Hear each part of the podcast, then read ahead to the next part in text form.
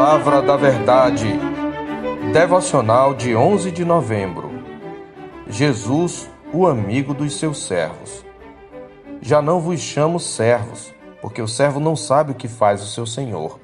Mas tenho-vos chamado amigos, porque tudo quanto ouvi de meu Pai vos tenho dado a conhecer. João 15,15 15. Ao contrário do que possa parecer, servos e amigos não são duas condições necessariamente excludentes. Na cultura do Antigo Oriente, escravos podiam alcançar posição de honra diante do seu senhor. No período patriarcal, por exemplo, se um homem não tinha filhos, o escravo mais velho nascido em sua casa se tornava seu herdeiro.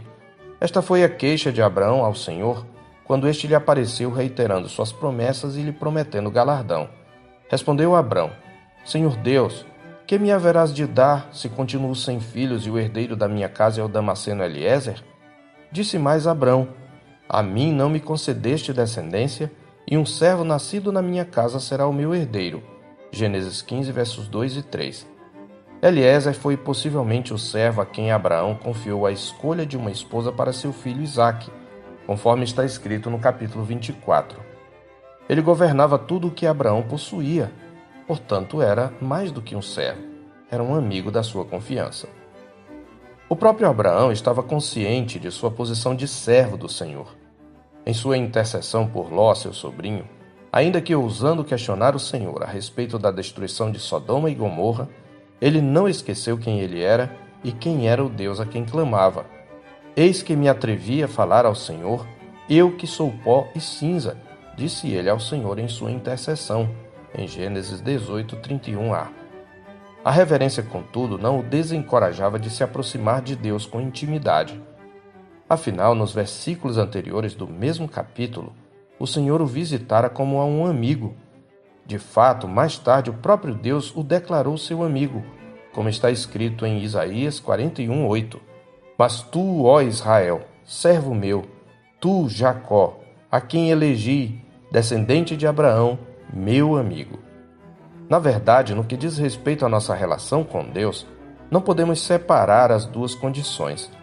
É nesta perspectiva que nosso Senhor nos ensina. Jesus aceitou a posição de Senhor atribuída a ele por seus discípulos. Vós me chamais o Mestre e o Senhor, e dizeis bem, porque eu o sou, disse ele em João 13,13, 13, para incitar seus discípulos a imitá-lo. Ele acrescentou ainda no verso 16: Em verdade, em verdade vos digo que o servo não é maior do que o seu senhor, nem o enviado maior do que aquele que o enviou. Contudo, dois capítulos adiante, ele também afirma: Ninguém tem maior amor do que este, de dar alguém a própria vida em favor dos seus amigos. Já não vos chamo servos, porque o servo não sabe o que faz o seu senhor, mas tenho-vos chamado amigos, porque tudo quanto ouvi de meu Pai vos tenho dado a conhecer. João 15, 13 e 15. Jesus não está abdicando de seu senhorio aqui. Tampouco está ele, o mestre dos mestres, se contradizendo. A declaração é uma elipse, uma sentença em que uma parte é omitida, mas deve ser subentendida. Assim, a declaração significa: Já não vos chamo somente servos, mas tenho-vos chamado também amigos. Como Senhor, Jesus também se fez nosso bondoso amigo. Sim, aquele que é Senhor sobre todas as coisas, fez dos seus servos seus amigos por quem ele deu a vida. Na verdade, no verso 14, entre as duas declarações, ele relaciona as duas condições quando diz: Vós sois meus amigos se fazeis o que vos mando. Veja aqui que nosso Senhor não apenas une as duas relações, mas estabelece uma como condicionada à outra. O ser amigo dele é evidenciado pela obediência a ele como Senhor. É preciso notar que o Senhor está tratando de duas perspectivas: da perspectiva de suas ações e da perspectiva de nossas reações.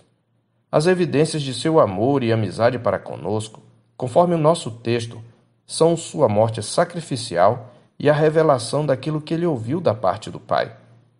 A evidência, por outro lado, do nosso amor e amizade para com ele, por sua vez, é nossa obediência.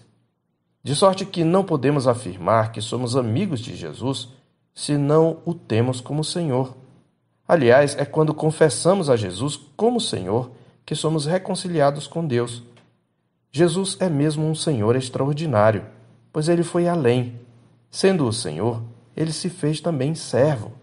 No próprio texto de João 13,13, 13, já citado, a reivindicação de senhorio ocorreu logo depois do Senhor lavar os pés aos seus discípulos, serviço reservado ao escravo mais indigno da casa.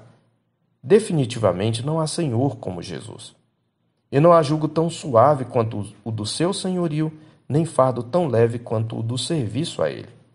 Foi ele mesmo quem declarou: Tomai sobre vós o meu jugo e aprendei de mim, porque sou manso e humilde de coração e achareis descanso para a vossa alma, porque o meu jugo é suave e o meu fardo é leve. Mateus 11, 29 e 30.